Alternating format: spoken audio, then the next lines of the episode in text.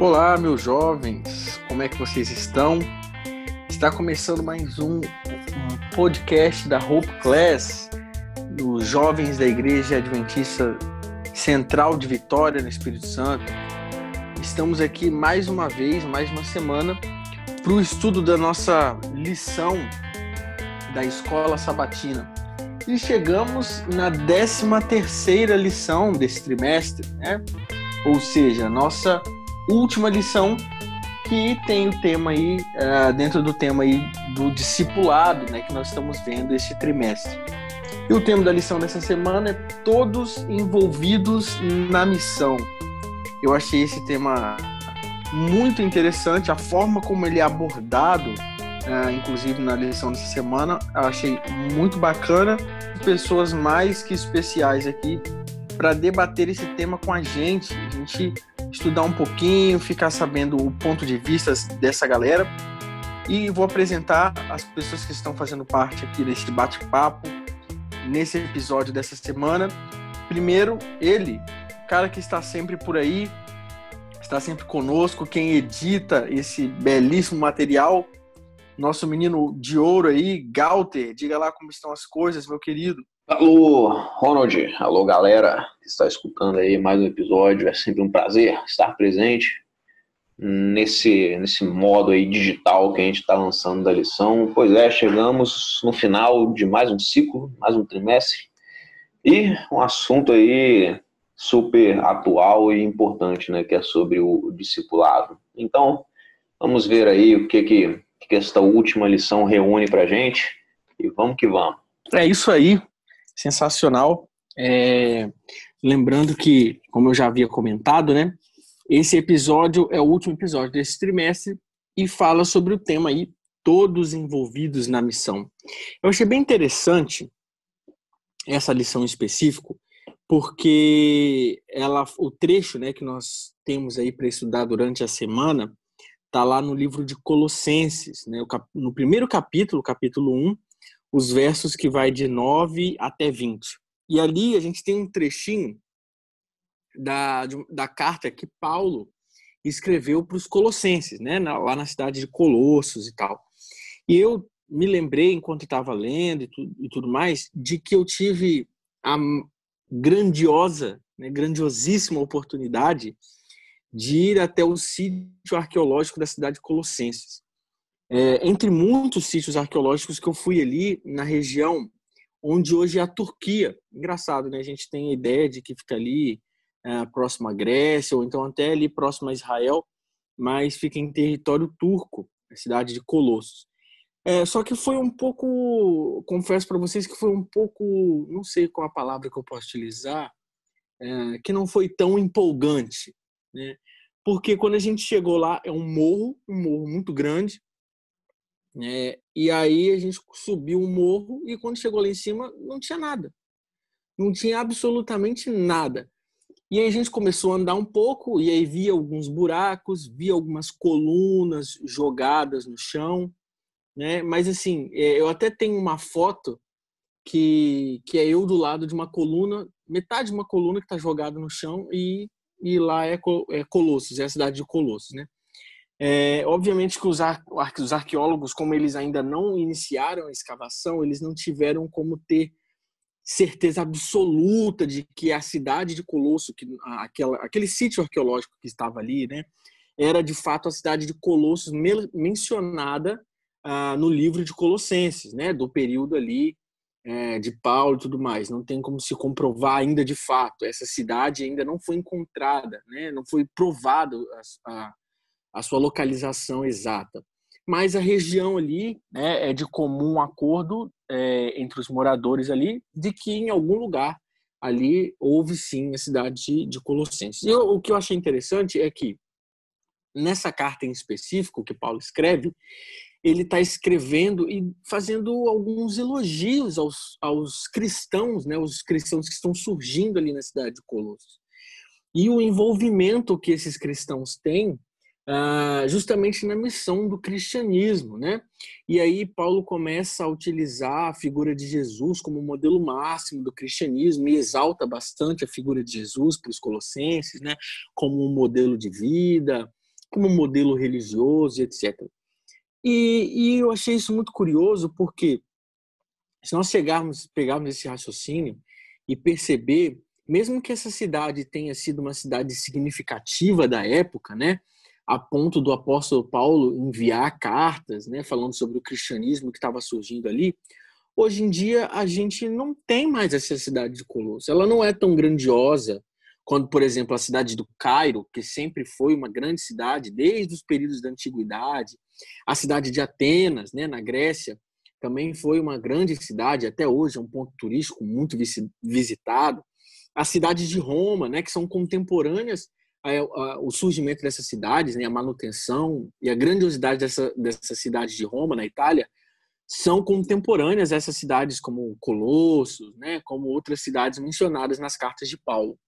Mas essa cidade de Colossos, de Colossos em específico, os colossenses, não deixaram nenhum material grandioso né, que fizesse com que a cidade é, é, permanecesse na história durante todo esse tempo. E eu fiquei pensando assim, é, uma cidade tão elogiada, talvez no período ali o cristianismo era um símbolo interessante, um símbolo significativo uh, né, dentro dessa cidade, a expansão desses desenvolvimentos e tal. E eu fiquei pensando assim, e hoje em dia, né, as nossas cidades, as nossas igrejas, será que eles têm um envolvimento muito forte como colossos, mas que mais para frente vai se dissipar, vai se desfazer, vai se perder no tempo? Ou será que nós temos um desenvolvimento é, cristão dentro das nossas igrejas suficiente para durar anos e anos, como foram a cidade de Roma, Atenas, Cairo e etc. E aí eu pergunto para o meu querido Galter aí para saber que, que ele achou dessa, dessa, desse tema, né, dessa semana, e aproveitar também para ver se ele pode recapitular e trazer algum tema desse trimestre que ele achou muito interessante e que casa ali, né, perfeitamente com esse envolvimento das pessoas na missão do cristianismo. Pois é, meu campeão Ronald, o cara que visita aí o Oriente Médio para estudar os assuntos históricos. Pois é, a gente vê aí, como você citou, né? Eu até essa semana, ontem mesmo, cara, olha só que, que, que maneiro. Eu tava, tava numa aula aqui e a professora falou sobre a, escrita acadiana e a história com o povo sumério, se não me engano. E aí apareceu a figura de Gilgamesh, né? Foi um, um rei poderosíssimo. E eu imaginei como que devia ser a, a civilização naquele tempo e aí as imagens mostram, né, os desenhos, a terra fértil, né, e tal. E aí hoje em dia tudo do jeito que você falou aí, né, tudo hoje em dia como se fosse um deserto abandonado. Mas aí por quê? Porque o tempo passa, né, cara? E a gente está falando de milhares e milhares de anos. Faz uma diferença muito grande. A gente tem mudanças aí climáticas, né, na atmosfera e tal, geográficas que são capazes sim de pegar uma região que hoje é uma região fortíssima, né, desenvolvida e tal, e reduzir essa região ao pó. Então é engraçado como a gente estuda né, as, ruínas, né, a história do, dos povos, é muito bacana. E a lição né, fala mais ou menos, como você colocou aí, cara, nesse, nessa comparação, será que a gente tem essa atitude, essa essa ação para que a nossa, nossa sociedade cristã não vire ruína com o passar do tempo? Eis a questão, né? E aí, um dos assuntos que, que, que a gente consegue trazer para discussão para que isso realmente não aconteça é esse processo aí do discipulado, que nessa lição, então, foi fechado um ciclo, né? É comentado aí.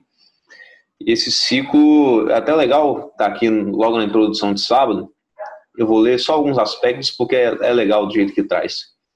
É, analisamos então aí diversos componentes do discipulado, né? Seus instrumentos primários, que são as pessoas, o seu alvo final, que é a semelhança com Cristo, o seu poder espiritual, a oração, o testemunho, o estudo da Bíblia, os nossos três poderes lá, né? Superpoderes. É, nossos processos sistemáticos de preparo, plantio, cultivo, colheita e preservação, que a gente fez essa comparação bacana aí também com esse processo e aí a gente fecha então o ciclo completo, o círculo completo da grande comissão. e aí é legal porque a gente vê que esse processo, como a gente comentou antes, como a gente estava falando da nossa comparação lá com a, com a agricultura, é um processo que inicia, né, se desenvolve e chega a um final, mas um final que se renova. Então fecha esse, esse ciclo maneiro aí.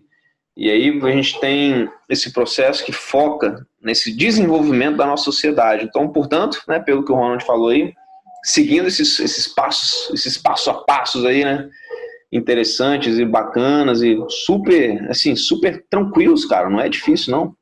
A gente consegue manter a nossa nossa sociedade, a nossa nosso cristianismo em dia, não é verdade? E aí isso por milênios e mais milênios, e a nossa história também permanece, né, na história do mundo. E olha só que maneiro.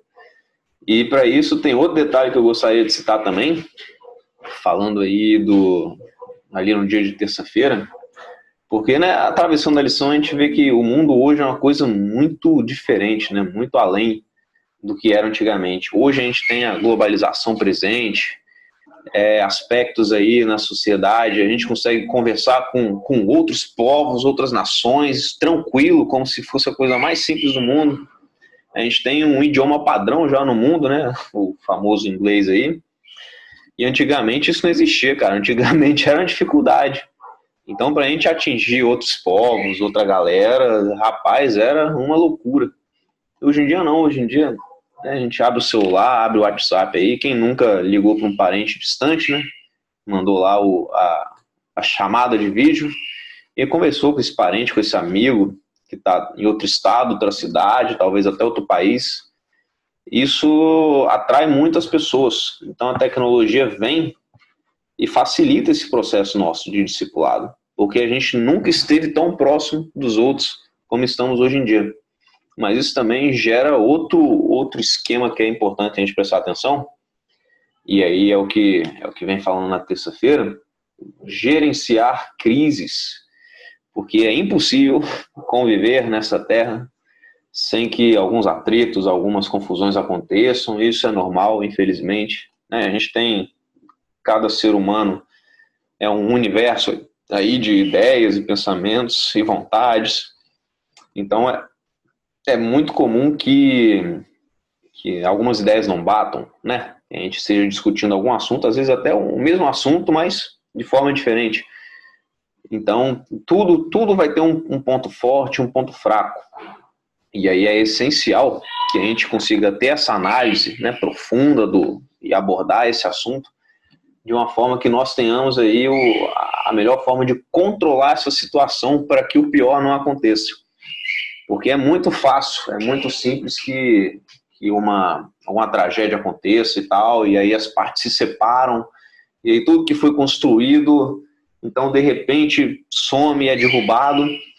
Então, a gente estando ciente disso, se, todos, se todas as pessoas, é uma coisa legal, eu não lembro quem comentou isso há um tempo atrás, acho que foi o Thiago, no nosso último podcast, mas se todo mundo né, se preocupasse com com todo mundo, então é, eu não, não precisaria de me preocupar comigo, porque teria alguém se preocupando comigo e eu estaria me preocupando com essa pessoa também. Então esse, essa é a situação, é sair desse eu, né, desse individualismo, em prol do coletivo. E aí esse coletivo é o corpo da igreja, é, é o segmento aí das, dos princípios de Cristo, para que a gente tenha então essa sociedade aí, Ronald, através do tempo e da história, e que o nosso processo de discipulado se perpetue. Maravilha. É, eu acho que um, um, outro ponto alto né, dessa lição aí está é, tá justamente no título, né? Todos envolvidos na missão. Muitas vezes a gente percebe, a gente se percebe dentro da igreja um pouco perdido. Eu já passei por essa fase não perdido com aquilo que a gente acredita, mas perdido no meio da multidão. Às vezes você tá, você frequenta uma igreja que é pequena, é, até tem poucos membros, então é bem mais difícil você passar despercebido. Mas na nossa igreja, lá na Igreja Central de Vitória, a gente tem cerca de mil membros aproximadamente, então é muito fácil das pessoas se esconderem, né? É, propositalmente ou até involuntariamente. Às vezes a pessoa se percebe ali dentro fazendo parte de uma rotina. E isso pode ser um pouco preocupante, porque, é, como a gente sabe, né, como a gente viu nessas lições, é, a parte de fazer discípulo faz parte do cristianismo, né? Então, assim, a, é, o verdadeiro membro da igreja, ele é um fazedor de discípulos, né? Automático, assim, né? E, e aí você se percebe perdido ali no meio daquela galera sem saber o que fazer. Muitas vezes a gente já discutiu aqui, tanto nessa lição quanto em outras lições, justamente a quantidade de serviço que a obra oferece é, para você que tem alguma dificuldade, talvez, de encontrar é, o que você pode, aonde você pode trabalhar. Então, às vezes, você pode ter diversos setores. Né? A gente tem é, o Ministério da Recepção, que é um ministério muito bacana, né? que é a primeira impressão, o cartão postal ali da nossa igreja. Né? Temos o Ministério da Música, que talvez você não cante muito bem, mas toque algum instrumento, ou o contrário, e aí você se encaixa em coral, banda, etc. É, ou então, se você é um cara que gosta de uh, gosta de aventura, que gosta de acampar, que gosta de fazer trilha, rapel, esportes radicais. Você tem a galera dos bravadores, né, que vive participando de altas aventuras por aí, né, e que, e que obviamente tem também é, a, a sua base cristã de discipulado. É, ou então talvez você goste muito de orar. Tem muita gente que tem a facilidade de orar. Né? Então a gente tem os cultos de oração, a gente tem os grupos de oração, ou então às vezes você tem facilidade para falar. E eu nem digo pregar, não. Talvez um professor de escola sabatina, né? talvez você tenha um, uma facilidade de conversar com crianças. As crianças gostam de você. Existem diversas classes de estudo da Bíblia para criança. Então, assim, é muito importante que todos estejam envolvidos nessa missão. Mesmo que você se sinta um, se sinta um pouco perdido, Existe um lugar para você dentro da missão de criar discípulos.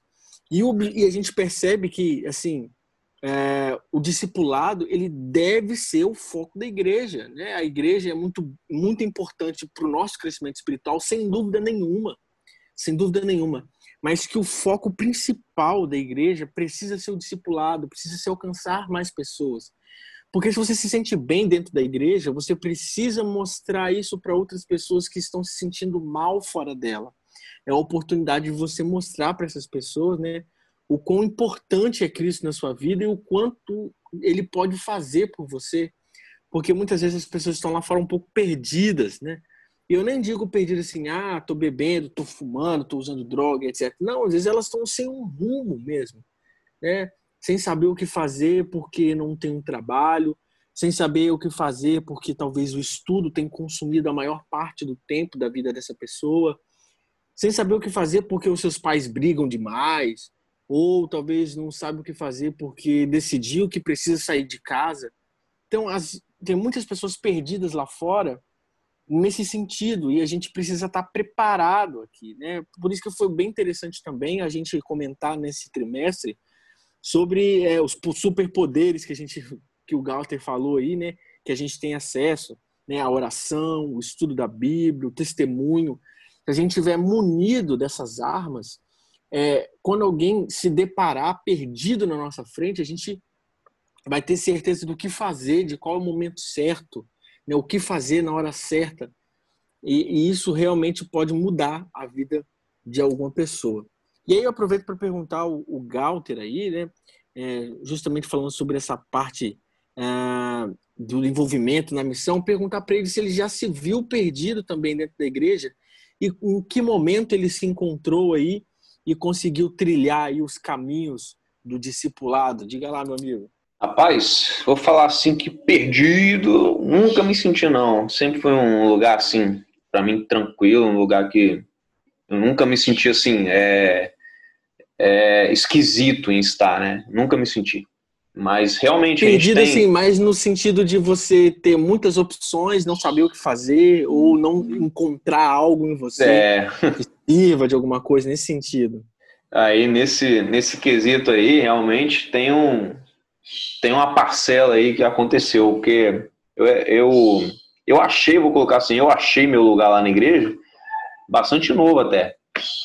É, mas realmente tem gente que, cara, tá lá, tem tempo e tal, e, e aí com, sei lá, já na idade adulta, que nem a gente vê lá na, na Hope, né, cara? A pessoa vira assim, ah, é aqui que eu quero ficar. Finalmente eu achei um lugar legal para ficar, é aqui que eu, que eu quero, não sei o quê. Eu lembro logo da Deusiane, que ela fala que, ah, eu não sei se eu tô incomodando vocês e tal, não sei o quê. E a gente fala, Deusiane, pelo amor de Deus, você é, você foi feita para ficar aqui com a gente. Então, a gente sempre se acha, né? A gente sempre se renova aí para participar das coisas. Mas é aí, né? O que, que eu falo isso? Porque eu me achei novo, eu já me achei no lugar lá de uma forma, né? Mais jovem, assim. Porque quando eu era bem garotinho lá, com meus 13 anos, eu estava caminhando pelos corredores da central, indo para minha classe lá dos juvenis, ouvir mais uma lição, quando o Marcelo, pai do Tiago, ele era professor dos adolescentes na época. E aí ele estava parado na porta, dando bom dia para todo mundo. Ele virou para mim, eu nunca tinha visto ele, falado com ele, virou para mim, falou bom dia, esticou a mão para mim. E aí eu falei bom dia e estiquei a minha mão para ele. E aí, cara, sem eu perceber, ele me deu um puxão pelo braço, me colocou dentro dos adolescentes. E eu lá, com 13 anos, na sala dos adolescentes. Nunca tinha pisado lá, e a galera mais velha e tal, né, já com uns 16, 17, e eu meio assustado assim, falei, não, não, não, não, aqui não, eu sou do juvenis, não quero ficar aqui não. Ele falou, não, mas hoje você vai ficar aqui com a gente. Eu falei, não, mas calma aí, não sei o quê. Ele falou, não, pode sentar aí tranquilo. Aí, e esse foi o começo aí da, da nossa história aí, tem, não, uns sete, sete anos já, se for contar, desde 2013, que eu, Thiago, Marcelo, a gente tá nessa aí, cara. Eles praticamente me adotaram. Eu sou, eu sou extremamente feliz com isso. E o Marcelo, por, por ele, pelo fato dele sempre é, ter estado presente nessas, nessas frentes aí de, escola sabatina da, da, da, galera mais nova e tal, de adolescentes, juvenis, eu acabei indo nessa onda também. Então, até pouco tempo atrás, antes da gente estar aqui presente nos jovens, é, a gente estava lá nos adolescentes com ele, com o Will, com a tia Ellen, e aí a gente ficava lá nos bastidores, né, com eles e tal. Quando precisava de alguma coisa, a gente dava moral, tal, eu e o Thiago. E aí a gente acabou conversando, né, e falando, ó, oh, acho que tá na hora da gente, né, é, experimentar novos ares. Foi então que a gente foi aí convidado para se fazer presente na Hope Class e por aí estamos até hoje. Então, assim, para mim, cara, eu achei a minha galera é até tranquilo, porque eu tenho essa, esse perfil meu, né, de mais tranquilão, mais aberto, mais, mais da galera. E aí, para mim, cara, é uma sensação muito boa estar no meio de geral assim, participar das coisas quando, quando necessário. E pelo que você falou, cara, lá no início da sua fala, é isso mesmo. O discipulado é se fazer presente, é estar com, com as pessoas, né? Se há alguém que se sente deslocado dentro da igreja, que não se sente pertencido que, que seja um grupo, cara, de amigos ali, essa pessoa precisa urgentemente é, de um amparo, né? Eu falo por mim, eu tenho que ver essa pessoa e, e, tentar ajudar ela e tal. Às vezes ela, ela vai ter uma dificuldade assim por ela mesma. Então eu que tenho essa facilidade, eu tenho que atrás dessa pessoa. E essa pessoa, se for você que está ouvindo aí, não desista, cara. Você vai achar alguém, um, um grupo, uma galera que você vai ser muito bem-vindo e a sua experiência dentro de uma igreja vai ser extraordinária, porque a partir do momento que você você está lá e sabe por que, que você está lá, você deseja estar lá, a sua atuação vai ser pautada aí, você vai, vai querer participar, vai, né, vai ter vontade, e isso vai ser uma experiência muito bacana, eu garanto a você. Maravilha, maravilha, é isso mesmo, cara. E o importante é que todos estejam envolvidos na missão de alguma forma, né? É isso que eles são durante todo esse trimestre trouxe para a gente, apresentou aqui para a gente. E eu vou finalizar a minha parte aqui deixando ela falar por mim, né? Nossa queridíssima tia Ellen White. E aí lá no livro Nos Lugares Celestiais, né? É, ela fala o seguinte: Deus chama seus filhos e se a, a se prepararem para cenas de rigorosos conflitos. Rigoroso conflito. Assuma seus deveres com espírito manso e humilde. Enfrente seus inimigos com o poder de Jesus. Desempenhe com fidelidade cada dever. compreenda que é agora que você precisa obter, por meio da, da conversão diária e humildade, uma confiança inabalável naquele que todo o poder e que não é, naquele que tem o, todo o poder e que não há não permitirá que você seja destruído. Nas, pro, é, nas provações destes últimos dias, Cristo se tornará para o seu povo sabedoria, justiça, santificação e redenção. Apesar das minhas gaguejadas aqui, eu acho que esse, esse texto ele traz justamente aquilo que a gente precisa para entender de que o discipulado deve ser o foco da igreja e que todos precisam estar envolvidos na missão. Porque afinal de contas, mesmo que a gente não entenda, mesmo que a gente não acredite, Deus, Jesus acredita em nós. E ele nos capacita. Muitas vezes eu já me deparei numa sexta-feira à noite, depois de ter estudado a semana inteira, pensado assim: nossa, Deus, eu não vou conseguir passar essa lição, eu não vou conseguir falar é, da forma que eu gostaria, então me capacita, me ajuda, faça com que o que eu disser seja o suficiente para as pessoas. E eu acho que o ponto auge da tia Ellen aqui, nesse trecho, é justamente o final, que ela diz: Nas provações desses últimos dias, Cristo se tornará para o seu povo sabedoria, justiça, santificação e redenção. Então, se você se acha burro, meu amigo, não se preocupe, porque Jesus é a sua sabedoria. Se você acha que você não é digno né, de, de exercer isso, não tem problema. Jesus é justiça e ele te santifica, porque ele é santo. E mais do que isso, meu amigo, se você acha que o pecado já dominou tudo, de que pode ser um, conflito é, sem com um fim já predestinado e que você está do lado que vai perder, não se esqueça que Jesus um dia morreu na cruz e a redenção é a coisa mais importante dentro do cristianismo. Então, não se preocupe, Deus vai te capacitar, Jesus vai estar ao seu lado e vai enviar os seus santos anjos, o seu Santo Espírito para estar sempre ao seu lado, para que o, o objetivo do discipulado nunca se perca, porque afinal de contas nós sabemos que Jesus só vai voltar quando todo o povo ficar sabendo de que ele é amor de que ele um dia vai voltar. Bom, e agora eu quero saber as considerações finais dele, meu querido Galter. Diga aí. Pois é, meu, meu parceiro. Eu fecho com, com o que a gente tem comentado aí, que a igreja é isso. É para é para estar presente, né? para se sentir bem, é para querer estar. Então, se você está indo lá, sei lá, no sábado, no domingo, na quarta, e você meio que está indo assim, ah, não tem nada para fazer, não sei, que eu vou fazer agora, não sei, sei lá, às vezes nem, nem tem vontade de ir, vai porque os pais vão, sei lá. É, toma, toma aí uma, um tempo para você pensar. Porque a igreja, ela é uma, uma formativa, né? Você, você tem que. Não, não é bacana você estar lá por, assim, por uma, por uma forma passiva, né? De, ah, estou aqui, mas Talvez se eu pudesse não estaria. Tem que ser o contrário, tem que ser um desejo, uma vontade, né, uma ânsia. Então, eu fecho com isso aí, Ronald. O discipulado, ele serve para isso, para que as pessoas tenham essa vontade, esse querer de se fazerem presentes na obra do cristianismo. Maravilha, maravilha. Muito obrigado, meus queridos, pela participação aqui no podcast. E eu vou me despedindo de vocês, obviamente, dizendo que semana que vem estaremos aqui de volta num novo tema da lição. Aguardem aí para vocês perceberem é, as cenas dos próximos capítulos, né?